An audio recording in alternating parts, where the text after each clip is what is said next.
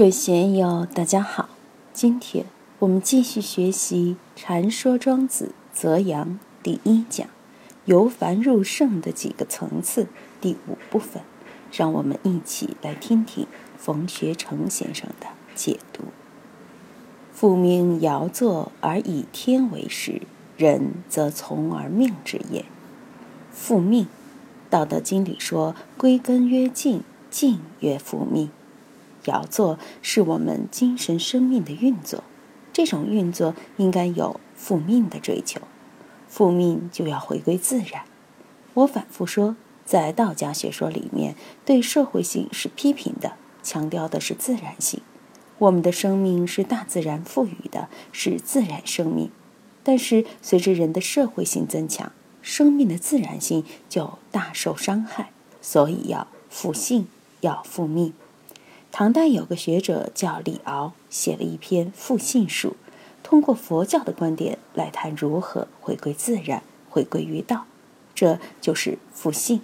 复性也叫复命，天命之谓性嘛。我们的生命、我们的精神经常在运动之中，这个运动应该是向什么方向运作？应该向复命的方向运作。《易经》有一卦叫复卦，这个卦非常重要。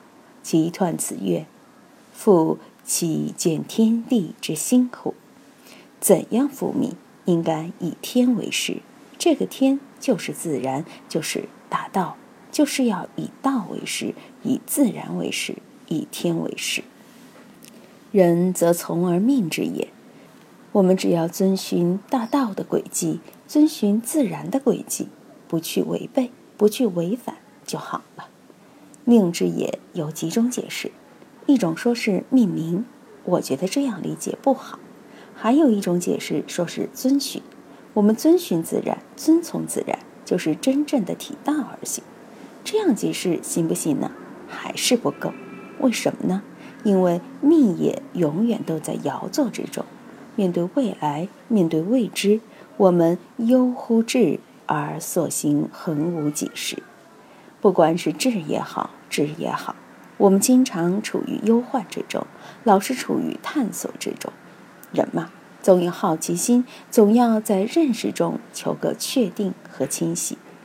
以前本光法师对我们说，人的欲望不好，贪嗔痴慢不好，但是欲望里面还有一个比较好的，就是求知的欲望。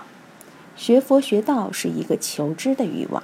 但要留心，这个求知的冲动，同时也妨碍了我们对道的追求。求知欲也是忧，忧乎至而所行恒无几时。我们的生命是有限的，要想把我们的注意力、把我们的精神一直凝聚下去，能行吗？我们能不能二十四小时都凝聚我们的精神？晚上困了，非得睡觉不可。遇到了其他因缘，马上就打断了思维运行的路径。我们在日常生活之中，要好好检点一下自己的思维程序。你会发现，在这条道上走不了多远，其他因缘一来，思路马上就跳到另外一条道上去了。念头东一下西一下的，妄想总是蹦来蹦去，不得停息。谁能够把自己的思维一以贯之，坚持在一条道上走下去？今天给你一个课题，让你三年之内攻关，把这个课题拿下来，国家给你俸禄，给你院士的头衔。一开始可能还行，搞着搞着，心里就会想：课题成功后，我要发财，要搞更伟大的科研项目等等。老是有其他念头来干扰，如果没有干扰。或者能够放得下一切干扰，那就很了不起了。康德不好出门，从来不去旅游。有人问他为什么不去旅游，他说：“不管什么地方，看见的都是我心里面的图像。万法唯心，都是心所造。哪样东西能够逃得出我们的精神之网呢？逃不过的。所以他只是一心一意地思考他所关注的问题。”他的思想到达了欧洲人思维前所未有的高度。严格来说，西方革命性的思维就是从康德开始的。他认为人类的确存在思维的局限，后来就被称为不可知论。你能够超越我们思维以外的东西吗？你能够知道我们思维以外的东西吗？不能。我们知道的全是思维之中的东西，全是自己的精神内容。看见张三李四，也就是你心目中的张三李四。张三李四真的是你见到的张三李四吗？未必是这样。所以遇见这些问题，我们经常都要犯糊涂，真的弄不清楚。能够弄清楚的人并不多。忧乎志而所行恒无几时，说的是生命精神的客观现象。人总是处于这种可悲的状态。我们的思维、认识活动需要精力来支撑的，而精力又是有限的。如果不休息，一直去耗，能行吗？如今讲养生养心，关键就是要给我们这个求知的心放个假，让它休息。因为知和所知的内容，毕竟只是生命之末，而非生命之本。如果命都没有了，我们还有什么本钱去求知呢？其有止也，若之何？知是有半径、有终点的。我们的生命、我们的行为、我们的每一个认识，也是有半径的，不能随便超越。所以，我们只能在力所能及的半径内认识事物、料理事物。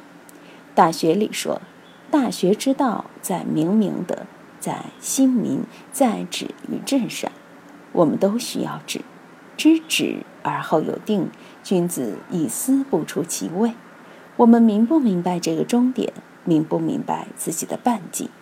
在医学中，这个就叫知位守位。如果不知位守位，奢谈天命，奢谈神统，那些都是发神迹。我们在这里一直谈的都是圣人，圣人都忧乎志而所行恒无几时，其有止也若之何？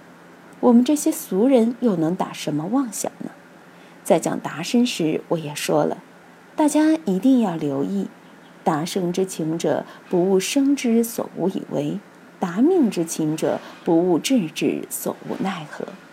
我们的智慧是有限的，无论你去干什么，都有一个半径，逃不出去，无可奈何的。智慧拿我们的命，也无可奈何。你想年轻一点，有通天的智慧也不行，你不能阻止自己的衰老。佛缘老和尚得病了，他那么德高望重，那么有修为，那自己的病还是无可奈何。他无可奈何，医生无可奈何，所有的徒弟都无可奈何。佛祖要涅槃了，所有的徒弟都不想让佛祖走，苦苦哀求他不要圆寂，还有那么多的众生需要度。但佛祖还是要圆寂，这个也是无可奈何的。其有直也，若之何？这是没有办法的。我们要明白这个无可奈何的事，千万不要认为什么事你都可以搞定。我们能搞定的是非常有限的。生而美者，人与之见，不告而不知其美于人也。这里的“告”就是比较的意思。君凯，你长得很帅，我见过你母亲，你和你母亲长得很像，尤其是那个眼神，像的要命。只不过你是男的，她是女的。你母亲比你胖一点，肤色也有点老年的色彩，但是神采，你们母子两个简直是一个模子刻出来的。你的儿子呢，也应该像你。如果现在没有镜子，没有照相机，谁知道自己的形象啊？以前没有镜子，只好到水潭边看自己长得如何。在上古的时候，更是一碗水就可以做镜子了。所以，我们的外部形象、五官形象可以通过镜子照出来，让自己看清楚。但我们的生命、我们的精神是什么样的，自己能知道吗？这可是镜子没法照的。到底有没有一个像镜子一样的东西，可以用来建造我们的精神，建造我们的生命呢？我们去医院体检，全面检查以后得到的数据能说明什么问题呢？到底身体怎么样，能说清楚吗？当然，对于生命垂危的病人来说，生命已经走到尽头，病危通知书也许可以判断他身体的状况。但也未必就准确，就能完全说得清楚。所以，生而美者，人与之见，不告而不知其美于人也。人与人之间有一个攀比，有一个比较。你长得怎么样？他长得怎么样？你拿个镜子照照自己，看见自己了，我到底怎么样呢？《战国策》里有篇邹忌讽齐王纳谏。邹忌一直认为自己很美，但又听说城北的徐公也很美，心里就老揣摩。到底徐公美还是自己美呢？于是就问妻子，妻子说徐公不如他美。又问小老婆，小老婆也说他比徐公美。又问宾客，问朋友，都说他比徐公美。后来徐公来拜访他，他看了又看，觉得自己没有徐公美，徐公长得更帅。俗话说得好，不怕不识货，就怕货比货。邹忌和徐公不比较。就不知道其美于人也，这就是人之常情啊。今天就读到这里，欢迎大家在评论中分享所思所得。我是万万，我在成都龙江书院为您读书。